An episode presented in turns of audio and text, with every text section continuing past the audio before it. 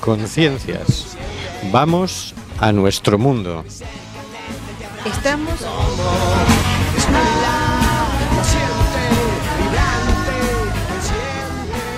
en el programa Simplemente Gente, programa sobre la diversidad cultural en Coruña y sobre los derechos de las personas migrantes. Hoy miércoles 8 de junio, Día Mundial de los Océanos y día en el que en esta ciudad hace 34 años más de 100.000 personas se manifestaron porque A Coruña fuera la capital de Galicia.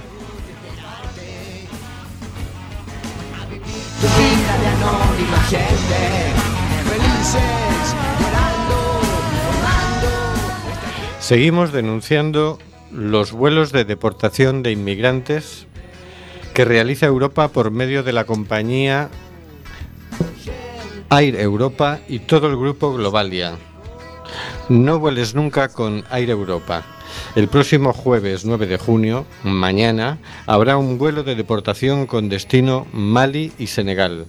Aunque las redadas ya están siendo a lo largo y ancho de todo el estado, el vuelo saldrá desde Madrid.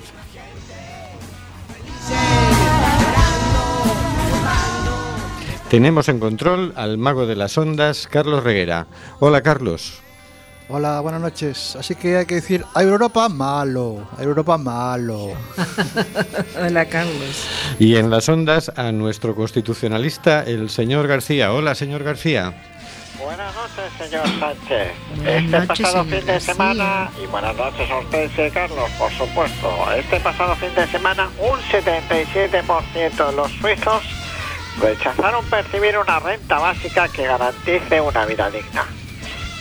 ¿Qué puede garantizar una vida digna en un mundo en creciente automatización de las labores y por lo tanto menos puestos de trabajo? ¿Cuánto vale tener una vida digna? Y también en las ondas a nuestro contertulio Oscar G. Hola Oscar. Buenas tardes, noches, Hortensia. Ya se nota que los días son largos, se nota que se acerca San Juan. Así que ir, ir comprando las sardinas que luego están muy caras. No sabes cómo se nota. Verano pleno en Coruña ayer y hoy. Sí, sí. A ver, a ver si me podéis aclarar una cosa, una cosa rapidita. Eh, con esto de la campaña electoral, todo el mundo está diciendo que va a bajar, o casi todo el mundo, que va a bajar los impuestos. Y también están diciendo que no hay dinero para las pensiones. Mm, ¿Eso cómo, os- cómo se entiende? No lo entiendo. Que alguien me lo explique, por favor. Si bajan los impuestos y hay poco dinero para las pensiones, eh, ¿eso cómo se hace, Rubén? Tú que eres economista ilustrado. Pues dando trabajo a un, dos o tres millones más de personas. Entonces hay muchos más cotizantes y aunque paguemos un poquito Pero se están bajando las cotizaciones tanto a las empresas como a los trabajadores para que puedan contratarlos. Tú sabes También, que e- sí. esa es una de las cosas que... A ver, te voy a hacer una, una cuenta. Vamos a ver. Si 100 personas cotizan 10, tenemos 1000. Si 200 personas cotizan 8, tenemos 16.000. Luego estamos recaudando más. Esa, ¿no? Ya he explicado. Pero es que era tan sencillo y no nos dábamos cuenta, tú y yo. Lo que falta por ver es que contraten a toda esa gente. Claro, eh, claro, es que ya, eh, ya me estabas haciendo un truco de magia. Te voy a llamar Juan Tamariza cuando tengas esa melena. Es que en la campaña electoral se desata la imaginación. Exacto. Bueno, Bueno, ya, a- algo, algo más aclarado, pero no me, no me convences. ¿eh? tampoco tengo interés. En el estudio José Couso contamos con la colaboración de Hortensia Rossi. Hola Hortensia. Hola, buenas tardes, noches a todos. Y contaremos a través del hilo telefónico con José Massa de Caravana a Grecia y Miguel Fernández del Foro Galego de Inmigración. Y ahora vamos a abrir un paréntesis para explicarle una cosa al señor García. Señor García, aquí eh, el ayuntamiento de esta ciudad eh, tiene un programa que se llama Aporta Aberta que traducido para usted significa la puerta abierta. Y es un programa de contacto del gobierno municipal con los ciudadanos. Eh, Contempla varios mecanismos, como por ejemplo el escaño ciudadano. Entonces, mm, los ciudadanos podemos ir al pleno municipal y hablar al final del pleno. Podemos mm, preguntar o criticar o decir o opinar. Otro mecanismo que tenemos es una cosa que se llama DIOT, que traducido para el señor García sería díselo tú. Son unas reuniones que cada mes hace el gobierno municipal con un barrio de la ciudad. Muy bien, pues ¿qué ha pasado? El sábado pasado teníamos un DIOT, una reunión con el gobierno municipal abierta a todos los vecinos que quieran asistir en el barrio de Lagra del Orzán. El barrio de Lagra del Orzán concentra un alto porcentaje de las personas migrantes de Coruña.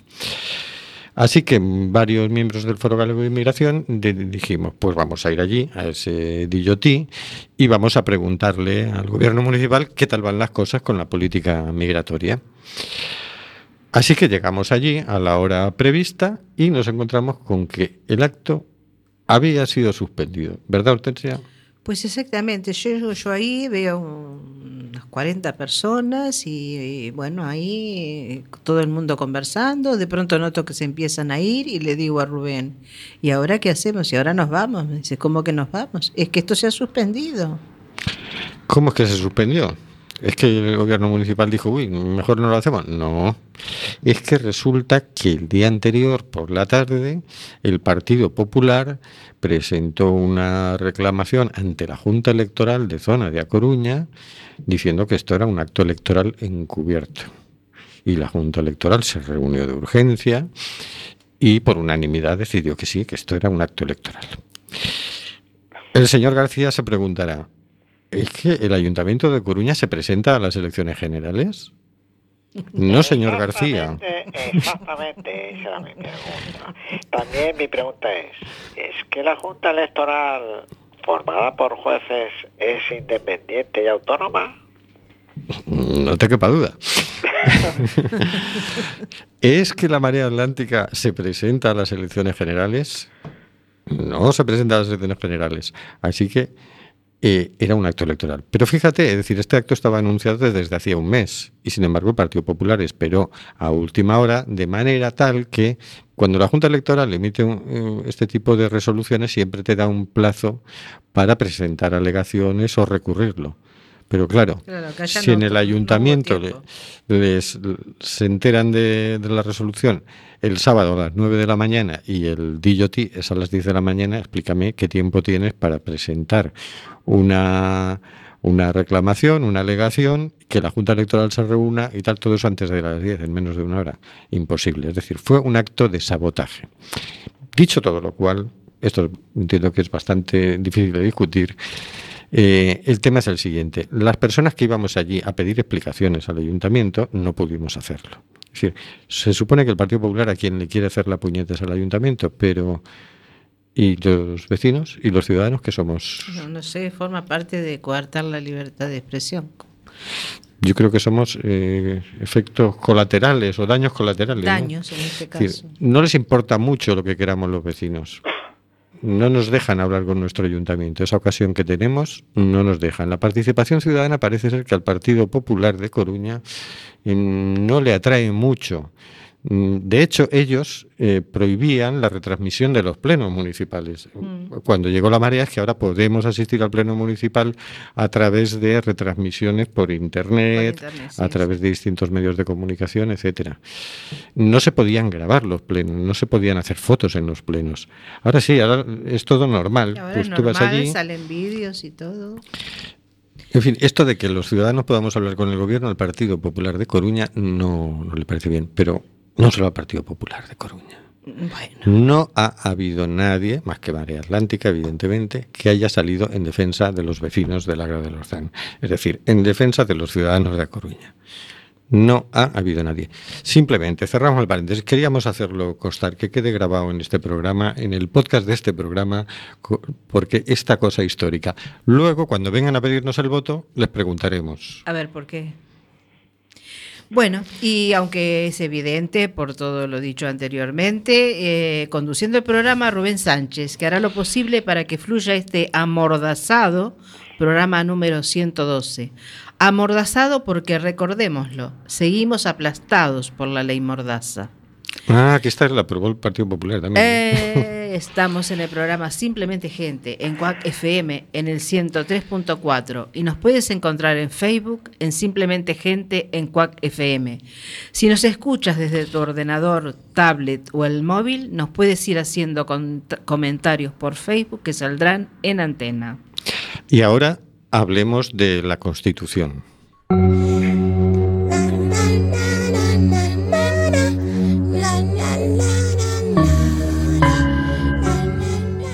Constitución Española. Título tercero de las Cortes Generales. Capítulo segundo de la elaboración de las leyes. Artículo 84. Cuando una proposición de ley o una enmienda fuere contraria a una delegación legislativa en vigor, el gobierno está facultado para oponerse a su tramitación. En tal supuesto podrá presentarse una proposición de ley para la derogación total o parcial de la ley de delegación. Señor García, un titular queremos. Eh, Señor Sánchez, este artículo se podría denominar la delegación legislativa, capítulo 3. En este artículo se siguen acotando las condiciones de la delegación legislativa. Se trata de garantizar que las Cortes Generales respetan el ámbito de decisión normativa atribuido al Gobierno a través de la ley de delegación. Esta previsión merecería cierta entidad constitucional por lo que tiene de regulación de las relaciones entre el legislativo y el ejecutivo. Si no fuese acompañada la previsión según la cual eh, ante esta eventualidad podrá presentarse una proposición de ley para derogar total o parcialmente la ley de delegación. Semejante afirmación resta singularidad al mecanismo de salvaguardia de competencias del Ejecutivo que pretende ser el artículo 384 de la Constitución. En la medida que, en que se limita a forzar la puesta en marcha del procedimiento legislativo ordinario para derogar la ley delegante y evitar así la posible contradicción entre el contenido de una enmienda o una proposición de ley y una delegación legislativa en vigor. En estos términos, la regla del artículo 84 no supone quiebra alguna del modelo normal de delegación ante el legislativo y el ejecutivo y se limita a condicionar el ejercicio de derecho de enmienda o de la iniciativa legislativa a la que previa a la previa eliminación de cualquier decisión de las Cortes que haya creado un ámbito específico de delegación a favor del Gobierno para estas normas con rango de ley. Con este alcance, la previsión del artículo, artículo 84 resulta propia de un reglamento parlamentario y, sin embargo, parece exagerada su inclusión en el texto constitucional. Y con esto damos por rematado sin ninguna pregunta al considerar este artículo un artículo meramente técnico. Señor Sánchez y señorita Hortensia. Ay, Oh. gracias. Gracias, ¿por qué? Porque ha terminado ya. ¿o? No por lo de señorita. Bueno, Bueno, o sea, que andábamos en los últimos artículos con que a veces el Parlamento podía delegar en el gobierno eh, algún tipo de iniciativa legislativa, ¿no? Y ahora lo que pues dice aquí, bueno, mientras hace- mientras delega eso, que no le vaya metiendo enmiendas que entren en contradicción, ¿no? Claro, eso, mientras, como le ha delegado eso al gobierno, pues que no venga eh, alguna otra proposición, una iniciativa legislativa o cualquier otro grupo parlamentario con proponiendo una ley que se contradiga con esa delegación. Entonces, oiga, no, no, si tienes esa proposición, el gobierno puede decir, no, no, que a mí ya me habéis dado, el Parlamento me ha dado la potestad de legislar sobre ese tema, no me vengas tú aquí con estas cosas si quieres quitarme esto, o sea, si quieres legislar sobre esto, tienes que presentar una proposición que me quite a mí la delegación. Es, es una cosa técnica, un poco de, de coordinación. Se, se pusieron un poquito exagerados con este artículo, ¿verdad? Sí, es, mm, como decía el señor García, más que nada es una cosa técnica que mm, podría eh, se podría prescindir en la en la Constitución para que quede regulado en, un- en el reglamento Claro. de, de las Cortes. Muy bien, pues vamos a pasar al siguiente tema. Y el siguiente tema vamos a hablar con José Massa de Caravana a Grecia. Para eso vamos a escuchar primero un Sirtakis de la película Zorba el griego.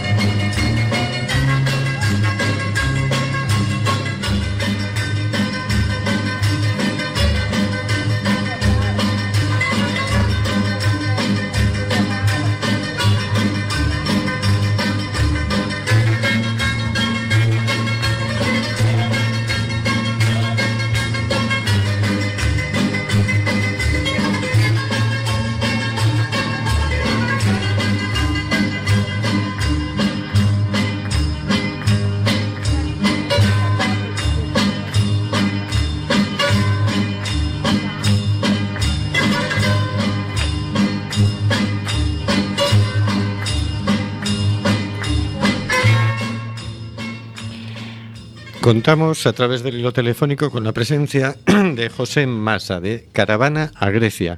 Buenas noches, José. Parece que no entra el sonido. ¿Me oís ahora? Ahora. Buenas noches, Vamos, José. Buenas noches. Buenas noches, José. Es que faltaba mi voz para que tú pudieras escuchar. Cuéntanos, mm, ¿qué es Caravana a Grecia? Pues mira, Caravana Grecia es una iniciativa que estamos volviendo varias plataformas ciudadanas a nivel ya de todo el Estado. Empezamos impulsándola y, dándole forma aquí en Euskal Herria y ahora la estamos extendiendo al resto del Estado. Y es una iniciativa para ir a Grecia, ¿no? Para acercarnos a Grecia, para ser testigos de lo que está pasando, para recoger información y para intentar hacer una denuncia desde allí de la vulneración de derechos humanos que se está dando. Y entonces nosotros lo que vamos, la, la caravana la planteamos como un pulso del movimiento social al gobierno central. Ajá. Lo que le queremos decir al gobierno es lo siguiente, queremos decirles, mira, nosotros vamos a ir a Grecia. Nosotros estamos dispuestos a traer refugiados. De nuestros autobuses, aquí los ponemos y podemos traer refugiados, pero no vamos a traer a nadie si no es con sus garantías jurídicas cubiertas, si no es con papeles, como se suele decir en la calle, por derecho porque creemos que se tiene que cumplir la legislación internacional, porque creemos que esas personas que están allí son parte de esta comunidad internacional y tienen derecho a eso, como podemos tener nosotros derecho a la sanidad o derecho a la educación. Y entonces queremos poner sobre la mesa esta acción y, hacemos un llamamiento a la población para que, para que se manifieste y intentar abrir una vía que permita la entrada de, que de esas personas que sean acogidas con dignidad aquí a nivel del Estado español y que se aplique que se aplique de una vez por todas el derecho de asilo, no solo a aquellas a esas personas que están allá, sino también a los miles que hay ya en, en- a nivel del Estado español y que ven vulnerado ese derecho. Claro, porque una cosa que yo no entiendo, a ver si tú me puedes echar Sí. un poco de luz. Yo veo que hay campos de refugiados en Grecia Sí. enormes, mucha gente allí, como 50.000 personas en total, Sí. ¿no? Y es decir, están en Grecia, luego están en Europa. Est- están en unas condiciones mm, bastante malas, es decir, infrahumanas. sí. Y no entiendo, pues, la excusa es que, se, que hay que irles tramitando los papeles. Digo yo, ¿no podríamos traernos, por ejemplo, a 10.000 refugiados a España, alojarlos eh, dignamente y irles tramitando los papeles? Sí, es, es una cuestión de, de voluntad política, no es nada más. No supone, no supone realmente ni, ni dinero, ni, ni- ni- es una cuestión de, de querer hacerlo. Y no lo hacen, no lo hacen porque realmente la identidad política de Europa se basa en esa frontera. O sea, tenemos que estar conscientes de que la frontera sur, para nosotros la frontera sur es toda la misma. La reivindicación que queremos hacer es sobre toda la frontera sur. Lo que denunciamos es toda la frontera sur. Llamo frontera sur de Huelva hasta hasta Grecia, ¿no? Todo lo que bordea el- y que protege, como dicen ellos, a Europa. Esa, esa frontera está convirtiendo al el Mediterráneo en una fosa común.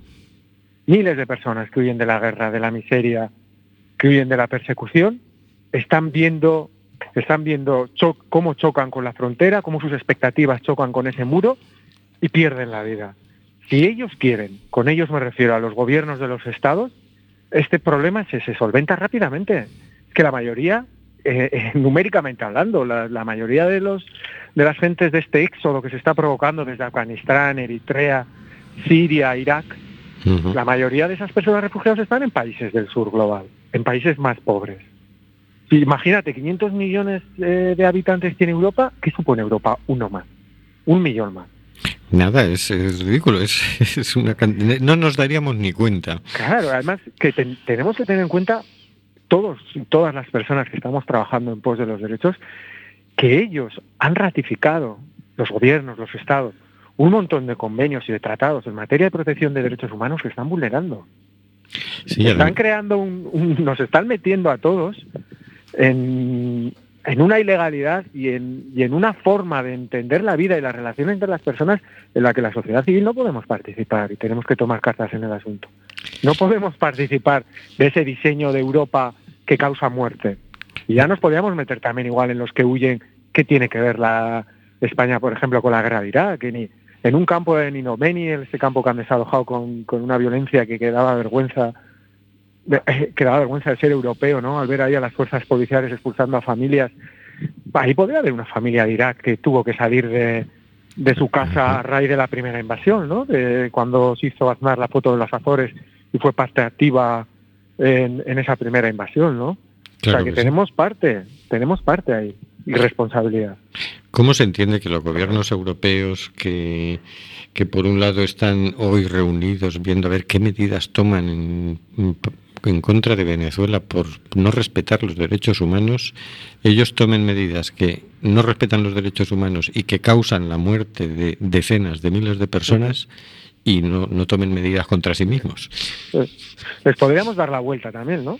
Al tema de Venezuela, decir, yo sé que toda la gente que pide asilo y con una determinada ideología desde Venezuela les conceden el asilo y la nacionalidad rápidamente, porque hay un interés político. Pues digamos, pues lo mismo que hacéis con los venezolanos, hacer con toda la gente que ya hay en territorio europeo. Ya no me meto a hablar de la externalización de fronteras, ¿no? De poner a matones Turquía, Marruecos que me hagan el trabajo sucio.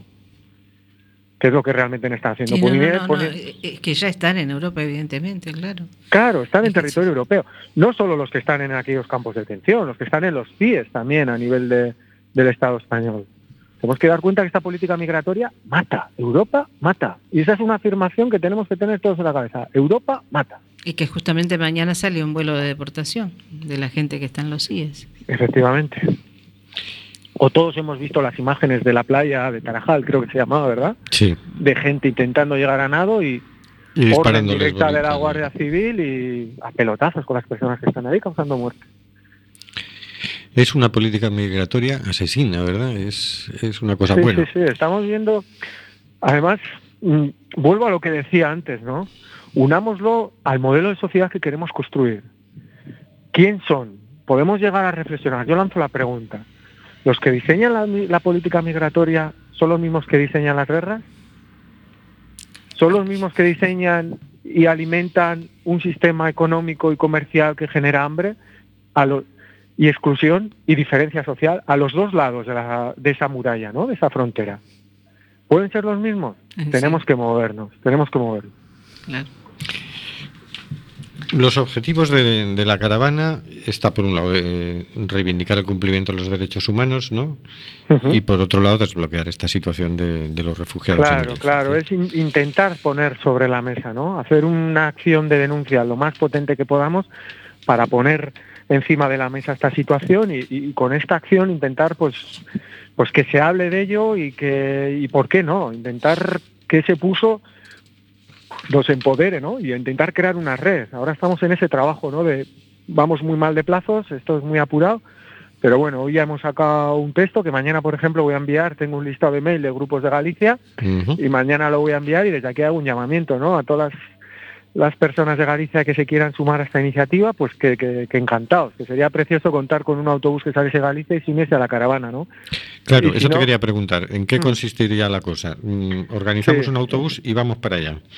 Organizamos un autobús, nos- noso- nosotros nos ponemos, vamos a intentar que de manera coordinada lleguemos el día eh, 15 a Barcelona de julio, ¿vale? Por ejemplo, en los autobuses de Galicia, se une, hay gente trabajando en Santander, se uniría con los de aquí de Euskal Herria, cada uno en la ruta que le venga mejor, y llegamos a Barcelona. Y ahí hacemos un evento de salida el 16, y en tres días llegamos a Grecia. ¿Sí? Y luego estamos cuatro días en Grecia, que va ahí, vamos a, vamos a confluir con una acampada, no border, que se llama una acampada internacional, pues con la idea de, de tejer una red europea y que esta sea la primera acción, que la red estatal la estamos tejiendo, pero a lo que aspiramos es que haya una red europea y que haya una acción todavía más potente después de esta. Y luego nos, nos confluimos con esta gente de, de en Tesalónica, nos quedamos allí y de ahí ya empezamos, vamos a hacer como dos días de denuncia ¿no? de la caravana. Dos, do- dos días de denuncia a dos niveles. Por un lado, sería la de en un lugar simbólico, mm, una frontera, en centro un campo de detención o un lugar de estos, haríamos como, como una denuncia de las políticas migratorias a nivel europeo y luego el siguiente día haríamos una denuncia ya con lo concreto del Estado español. Y ahí también buscaríamos un lugar simbólico, que puede ser una embajada, un consulado. O... Previo a eso también vamos en todos los ayuntamientos, ya hay bastantes ciudades que están metidas en ello, vamos en los ayuntamientos a pedir eh, vía pleno moción o cada uno con la vía que vea más adecuada en su territorio, pedir a los ayuntamientos, a ver, queremos un compromiso, ¿cuántas personas estáis dispuestos a coger? Y nos digan 100, 250, sumamos todo, vamos a interior y les decimos, mirar, toda esta gente tenemos nosotros dispuesta ayuntamientos que están dispuestos a acoger y puede aplicarse ya el derecho de asilo. Hay una red de acogida e incluso la sociedad civil, que es la que ha estado manteniendo campos como el Dinomeni, también está dispuesta a echar una mano. Vamos a, vamos a intentar arreglar este problema. Vamos a intentar arreglar este drama humanitario. Muy bien. Eh, se nos echa el tiempo encima, ¿no? Es decir, para Total, Eh, total, es una estamos- locura esto. Sí, Estamos mira, a 8 de junio, habría que, sí, sí. en dos semanas Esto- habría que estar dispuesto a... Claro, claro, esa es la premura. Por eso también, pues, mm, hay gente que nos dice, pues igual nosotros, pues en algunas ciudades nos han dicho, pues igual nosotros no tenemos capacidad de organizar un autobús. Pero sí que hay gente que quiere ir, pues otra ciudad que tenga hueco en su autobús, nos coordinamos y les recoge. Al final, mm, todo el tema de logística, de eso estamos ya, hay un equipo formado, una reunión el 5 de junio en Madrid, y hay gente implicada de, de varios puntos del Estado y está con el tema de la logística y demás. Lo que le pedimos a cada territorio es que cada uno se organice su autobús. Claro. Imagínate, pero una persona que nos esté escuchando ahora y que diga, "Buah, pues yo voy, yo el 16 de julio o el 15 de julio puedo salir tranquilamente, me pilla de vacaciones Sí, y total son 10 días, ¿no? Tres de Sí. ida, cuatro de estancia, tres días de vuelta, puedo, Sí. puedo hacerlo. sí. Eh, ¿Qué hace? ¿Dónde se apunta? ¿Quién llama? ¿Qué correo Sí, Yo a electrónico? esa era lo que persona- yo iba a preguntar, si estáis en las redes sociales Sí, y sí, cómo nos ya- llegan datos. Está, en breve vamos a sacar la web, en breve esta noche, mañana voy a mandar el, mañana que lo tienen que maquetar, mandaré el texto ahí a Galicia. Ahora lo que hay es un mail, caravana grecia arroba gmail.com, caravana grecia todo junto arroba gmail.com. Ahí la gente puede ponerse en contacto con nosotros. Si, claro, nosotros lo que intentamos decir es que, claro, una persona de La Coruña o de Santiago diga que quiera venir, la cosa es complicada. A lo mejor es, quizás sí, sí si él se- esa persona se desplaza a algún otro punto del Estado, pues le podríamos llevar. Pero lo mejor es que se genere una red, una red que contacte con las plataformas ciudadanas que hay en todas las ciudades o colectivos que estén trabajando este tema y que, que lo intenten, que se intenten coordinar. Claro. Al claro. final, el hecho del el trabajo, el grueso del trabajo es montar todo el tema logístico, la coordinación y demás. También hay territorios que han dicho, mira, nosotros no vamos en logística ni en nada. Nosotros somos 40, 50 personas, ponemos 200, 300 euros cada uno, sacamos el autobús y, y ya está. Y nos, vosotros os encargáis de lo demás. Encantados. Mm. Nosotros hacemos lo demás, pero y encantados de recibirle. Muy bien. Pues muchísimas gracias, José. Vale. A vosotros por sí. llamar. Y bueno, eh, lo, lo bueno es que eh, estas, estas son las iniciativas que realmente pueden llegar a tener un efecto positivo para intentar solucionar en parte Sí. esta situación, ¿no? Sí. Desde luego nadie nos queremos quedar quietos mientras están muriendo gente por culpa de, de nuestros gobiernos. Enhorabuena por la iniciativa, José, Muchas gracias. y mantendremos el contacto, si te parece. Sí, y mi teléfono, si os llama algún oyente o alguien, algún grupo colectivo que esté interesado, ahí se lo dais a quien que queráis oportuno. De acuerdo. Pues buenas noches. Buenas Vale, noches, Venga, mucha buenas suerte. noches. Gracias. Vamos ahora con la balada del deportado.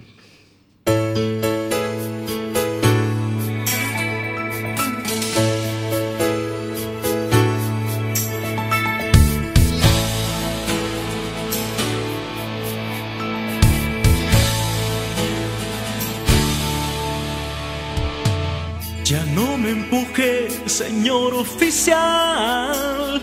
Con lo caminado yo aprendí a caminar.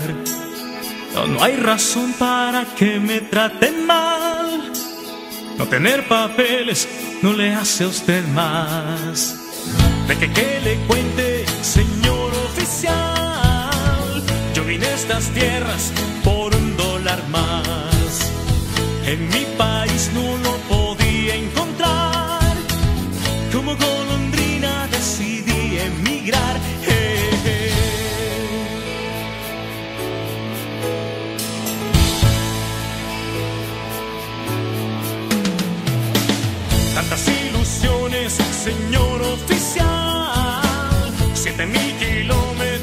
desierto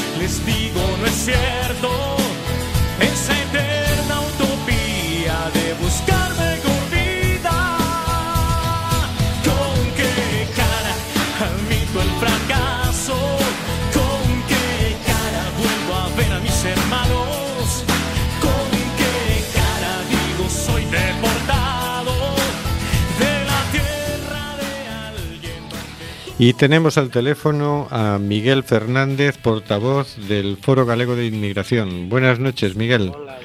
Buenas noches, Miguel. Este sábado 11 de junio mm, tenemos un encontro asamblea do Foro Galego de Inmigración en Ferrol, en el Ateneo Ferrolán.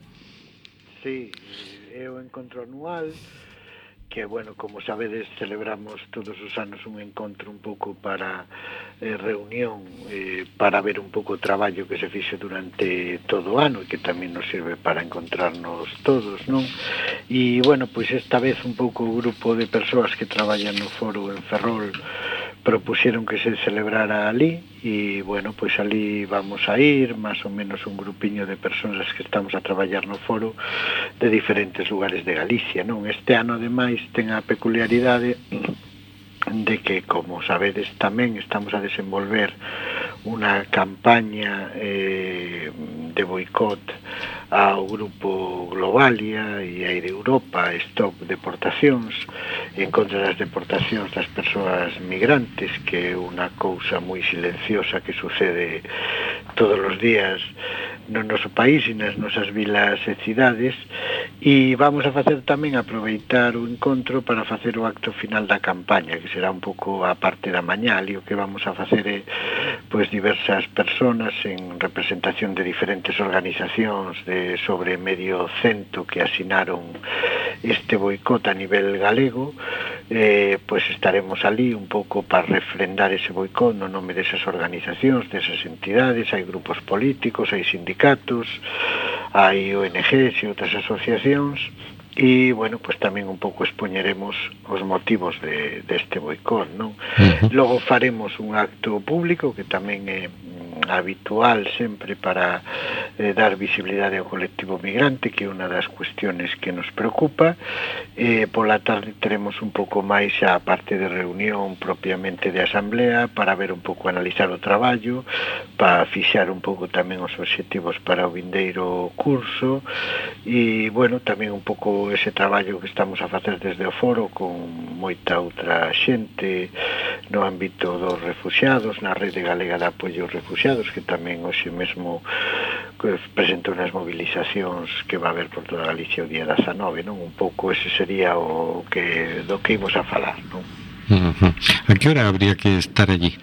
Mira, eh, a xente de Ferrol nos dice que como moi tarde, moi tarde, ás 11 cuarto. Uh -huh. entonces sobre as 11 da mañá, as persoas que estén interesadas, eh, que poidan aí, pois, pues, sabedes que poden contactar contigo mismo, con Nicanor, eh, desde Coruña, pero tamén aquí en Santiago, en Ferrol, en calquera persona que este interesada, pois pues, que intente contacte, contacte con nós, que o mande un mail a foroinmigraciónsantiago.yahoo.es porque, bueno, va a ser un acto, eu creo que bonito, igual se si non poden estar pois, todo o día, por lo menos o acto este da mañá e o que tamén o acto público de visibilización, eh, bueno, pois igual tamén sirve un pouco para aprender algunhas cousas sobre esta realidade do colectivo de persoas migrantes, este tema das deportacións, nos incidimos moito neso porque realmente se está a producir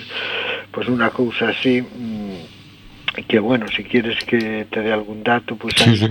Eh, se están producindo en torno a mm, 36 millóns de euros entre os, eh, costou este programa desde o ano 2013 ao ano 2016 eh, se están gastando pois hasta 22.000 euros eh, pagando por unha hora de voo eh, en avión e ese esforzo económico está servindo para que unas 10.000 persoas cada ano sexan expulsadas de forma eh, en contra da súa vontade, de forma moitas veces violenta, de feito poñeremos un vídeo pois moi significativo, o inicio precisamente deste acto de Ferrol, o inicio do, do acto final da campaña, uh -huh. no que se ve claramente pois un exemplo desta violencia contra estas personas, non? E eh, tamén eh, gustame decir sempre que realmente estamos falando de persoas que eh, solo teñen un delito, que es que es una situación de irregularidade administrativa que é moi difícil de evitar coa lei de estranxeiría, porque non hai forma de entrar, estamos vendo ahora co tema dos refugiados igual, non? Es decir, non hai forma, de, non hai vías de entrar de forma legal no Estado español ni nos Estados da Unión Europea, Entonces é moi fácil estar en situación irregular. Encima aquí temos unha lei de estranxeiría que moitas veces como obliga para renovar as autorizacións a, te, a traballar, a ter contrato de traballo, cando en realidade o que temos é un elevadísimo desemprego, pois tamén hai persoas que moitas veces levan tempo aquí xa vivindo co entre nós e de repente volven unha situación de irregularidade administrativa. E ese é o delito, ¿no? persoas que son deportadas a forza e bueno, nos queríamos un pouco pouco mm, eh, poñer o foco este ano nesta cuestión, porque de alguna maneira é unha cuestión que afecta a todo o mundo. Os últimos datos que temos do ano 2014, por exemplo, dicen que en Galicia hai 597 eh, detencións de persoas estranxeiras por temas de documentación, ¿no? E eso máis ou menos mm, pode parecer un número pequeno, pero hai que ter en conta que en Galicia hai pouca poboación migrante residente, non? En comparación con outras partes do Estado. Estamos falando de que máis ou menos cada dous días pois hai ou dúas persoas cada día, perdón, eh, son de alguna maneira abordadas por la policía por un tema puramente de documentación. Eh, cuando se abordan a estas personas por un tema de documentación, ti sabes ben que hai un componente aí racial e de racismo clarísimo, porque se abordan a persoas que polo seu aspecto nos parecen ou parecen sospeitosas, non? Cando isto tamén está un pouco en contra dos máis elementais dereitos humanos. De alguna maneira, mm, todo isto está sucedendo, aunque aquí non temos CIES, e de feito esta campaña que se me esquezo comentar antes, non? Realmente a desenvolve a nivel estatal o grupo que está polo peche dos CIES, e eh, bueno, pues realmente non temos CIES e pode parecer que esta é unha realidade que non se dá aquí en Galicia, pero que realmente afecta a todo o mundo, as órdenes de expulsión, persoas que van a buscar a casa para expulsar, para levar a un CIE, para levar a un avión, bueno, eh, que isto está pasando e queríamos visibilizar un pouco eso e engadir un datiño máis que sería, bueno, pois pues vamos a intentar promover ese boicot, non? Es decir, bueno, vamos a fijarnos en unha compañía como es Globalia, que é unha gran compañía que tiene varias empresas, pero bueno, diría, por exemplo, Europa, que todos coñecemos, o Alcon uh -huh. o Suicer, e, e estas compañías intentar decir, bueno, pues en la medida de lo posible nos vamos a intentar boicotear isto. Se eu teño que coller un avión, procurarei non collerlo en aire Europa, se podo, eh, para de alguna maneira demostrar que esa compañía se está lucrando de este tráfico que este sí que é un auténtico tráfico de seres humanos, ¿no? logo aquí hai barbaridades, sabemos que por exemplo nos países africanos a veces se hacen convenios eh, con Senegal e a Senegal pues van nacionales de países de, de outros países de Gambia e se lles deixa ali nos aeroportos sin ninguna garantía de que esas personas van a ser atendidas ou recollidas ali no seu país de origen no? Uh -huh. E que esa barbaridade pues, está servindo para que se lucre. E unha cousiña máis, non, que sería engadir que incluso este ano que se renovou, vamos, que saliu a convocatoria de novo deste servicio que contrata o Estado español no, no BOE eh, pois a parte de Europa del Grupo Globalia que o que habitualmente o viña realizando hubo a sorpresa de que outro grupo encabezado por Iberia pois tamén presentou unha proposta eh, para realizar este servizo. Resulta que a proposta de Iberia era eh, mellor económicamente, bastante mellor, había como dous, casi dous millóns de diferencia, e sin embargo, a pesar diso, eh, resulta que o Estado decidiu seguir concedendo a Globalia este, esta actividade, non? entonces bueno, realmente eh, parecenos lamentable por parte, desde logo, do Estado español e dos mecanismos represivos que se utilizan con este colectivo, pero tamén queríamos engadir un pouco ese boicot, tamén esa reflexión sobre as empresas que se dedican a esta actividade. Non? O sea, que no tenemos que volar con él en Europa ni, ni organizar viajes con él con viajes, ¿no? Exactamente, eh, y unos cuantas más que hay por ahí, que, pero bueno, estas así, mm, por lo menos si, si podemos podemos evitarlo. Non? Eu creo que nesto dos boicot deben xenerar unha reflexión. Evidentemente, se si tes que coller un avión e non tes outro, pois non tes outro, que llevas facer, non? Tampouco necesitamos heróis. Pero se si o pensas un pouquiño, cando faz, e ainda que a diferencia sexe un pouquiño económicamente pois un pouco maior outra compañía, pois se non é moito, pois mira, opto pola outra compañía e, e de alguna maneira estou aí sensibilizado analizando e se isto o comento e o digo a outros e, e o vou comentando por aí, pois podemos ir creando un, un pequeno estado de opinión que é o que se pretende, non? E nos facemos esta actividade en Ferrol coincidiendo con que o día 15 de de xuño eh, bueno, escolleuse a nivel estatal por este grupo como día contra, eh, polo peche dos CIES e entonces en torno a esa movilización pues vamos a facernos este acto final de campaña en Galicia e tamén un pouco eh, a, a nosa asamblea, non? Por cierto, que la semana que viene contaremos con la presencia de Eduardo Romero, el autor del libro Paremos los vuelos. Sí, sí, sí, está, creo que xa definitivamente confirmado. Eu, eh, as persoas que non teñan, non tiveron a oportunidade de escoitar a Eduardo Romero, recomendolle moito que o fagan, no? porque, bueno, a do seu traballo e do libro este que, que presenta e que move por todo o Estado, non? Ele... Eh, asturiano, eh, pois eh, eh, realmente é unha persona que comunica moi ben, que transmite moi ben e que explica de unha forma moi clara, porque realmente es, eh, é unha maraña, é, un, é complicado eh, todo este sistema que se xenera en torno á inmigración, non? Porque, por exemplo, neste tema dos vos eh, falamos de todo este dinero e todo este dinero que cuesta expulsar a 10.000 personas merece a pena realmente por 10.000 personas? Probablemente non, non. E non é que se sean tontos ni quieran tirar o diñeiro solo, solo que quieran beneficiar a estos a esta empresa na que, por certo, anda por aí metido algún personaxe coñecido como aquel Abel Matutes que fora ministro con eh, do PP ou este Juan José Hidalgo que de feito é o responsable da compañía, non?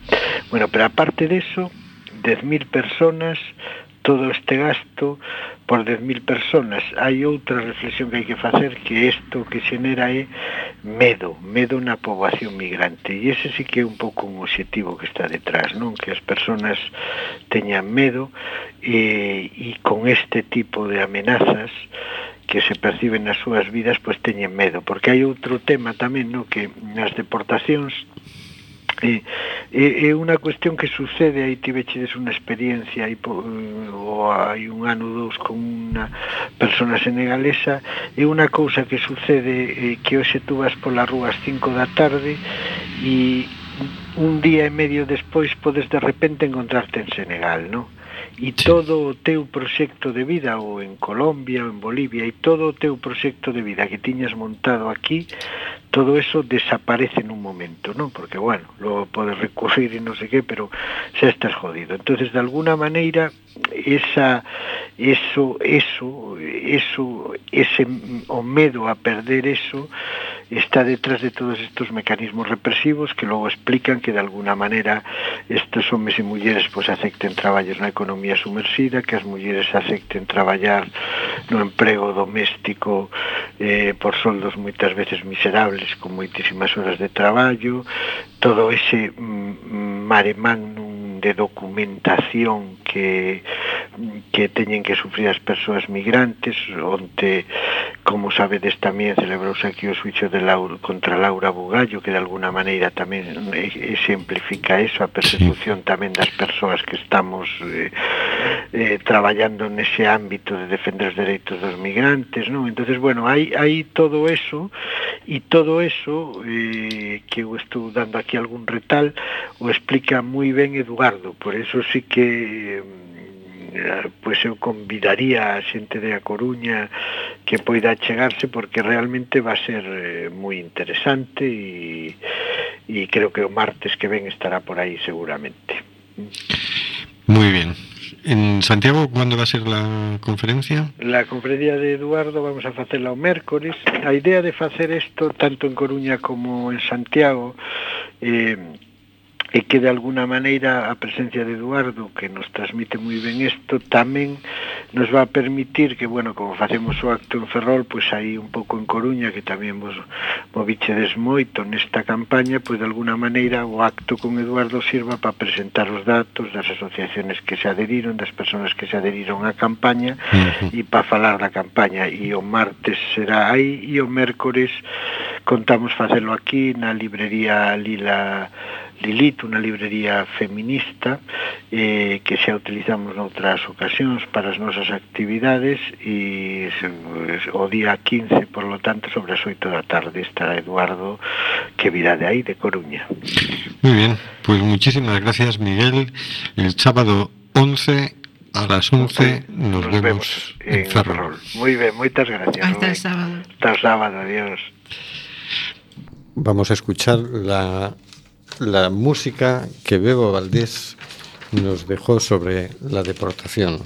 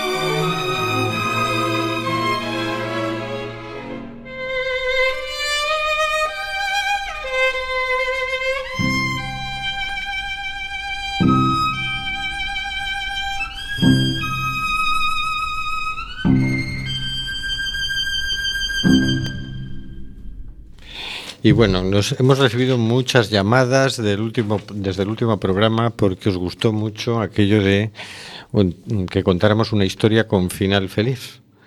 Así que hemos estado buscando y rebuscando y ayer nos sorprendió gratamente eh, eh, el diario.es con una noticia. Se titula Llevo más de 10 horas subido en la valla de Ceuta y quiero pedir asilo. Pues muy bien. Salif, chadiano de 19 años, pasó 10 horas en lo alto de la alambrada de Ceuta, según contó a eldiario.es desde la valla. Hemos subido dos personas, pero mi compañero ha bajado esta mañana. Los guardias le han abierto la puerta y le han devuelto a Marruecos, dice Saif. Después de más de 10 horas sobre la valla, la Guardia Civil ha avisado a Cruz Roja y Salif ha sido trasladado al hospital. Está sentado sobre la valla de Ceuta y repite una palabra, asilo. Salif atiende la llamada del diario.es desde lo alto de la alambrada sobre la que espera que alguien le escuche desde las 3 de la madrugada. Dice que está agotado, que la Guardia Civil está abajo, que su amigo ya ha sido devuelto a Marruecos y que él no quiere volver. Quiero pedir asilo en Europa, afirma, agotado a sus puertas. Es duro, estoy muy cansado, tremendamente cansado, decía el joven chadiano por teléfono, dos horas antes de ser finalmente trasladado a un hospital ceutí. Tratando de mantener el equilibrio desde los cuatro metros de altura de la valla que separa Ceuta de Marruecos, Salif relataba las razones que le empujaban a permanecer más de diez horas frente a la ciudad autónoma. Quiero llegar a Europa para mantener a mi familia, para trabajar. En Chad hay violencia y no hay trabajo, explicaba Salif de 19 años. Según Amnistía Internacional, en 2015 el grupo yihadista Boko Haram intensificó sus ataques en la capital, Yamena, y en el entorno del lago Chad. Mató a 200 civiles durante el año y saqueó y destruyó propiedades privadas e instalaciones públicas. Recoge su informe anual. La ONG calcula que la violencia empujó el desplazamiento de aproximadamente 70.000 personas.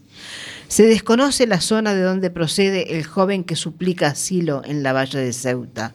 Datos como este deberían ser estudiados en una hipotética solicitud de protección a la que de momento no puede acceder. Partió de Chad hace un año y dos meses y llegó a Marruecos con la intención de llegar a la ciudad española frente a la que estuvo horas y horas sentado. Hemos subido dos personas, pero mi compañero ha bajado esta mañana. Los guardias civiles le han abierto la puerta y le han devuelto a Marruecos. Decía cuando aún temía correr la misma suerte. Finalmente, y contra todo pronóstico, logró entrar en Ceuta. Salif descendió de la valla. Debido a su débil estado de salud, la Guardia Civil avisó a Cruz Roja Española. Tenía heridas y estaba muy, muy cansado después de tantas horas ahí arriba. Ha sido trasladado al hospital, dicen fuentes de la institución humanitaria. Lo consiguió. Venía de Chad y finalmente consiguió. Esperemos que Salif pueda eh, verdaderamente ayudar a, su familia. Y pasamos rápidamente a la agenda. El sábado 13 de, 11 de junio a las 11 horas en el Ateneo Ferrolano, encuentro asamblea del Foro Galego de Inmigración. El martes 14 de junio en el local de Viraventos eh, será la charla de Eduardo Romero. Y el próximo domingo, el siguiente domingo, 19 de junio, tendremos la manifestación por los refugiados a las 12 saliendo de la Coiraza mm, do Orzán. Y en unos poquititos minutitos que nos quedan les cuento que el domingo 14, este próximo domingo, aproximadamente hora 11 en la Torre de Hércules, llega una familia uruguaya que pretende recorrer el mundo en una caravana. Matrimonio joven con dos niños y esperan que todos los uruguayos y coruñeses que se quieran acercar a saludarlos, a estar con ellos. Eh, esto va a ser filmado y piensan recorrer el mundo con destino final Montevideo. La filmación luego se va a convertir en una hermosa película. Y con esto ya nos despedimos. Buenas noches, señor García. Buenas noches, Óscar. Buenas noches. Y eso, que el 15J, Día Mundial contra los CIES, o por el cierre de los CIES, mejor dicho. Buenas noches, Carlos. Buenas noches, amigos. Buenas noches, Hortensia. Buenas noches, buenas noches a todos, compañeros. Buenas noches, gente. Buenas noches, queridos y queridas oyentes.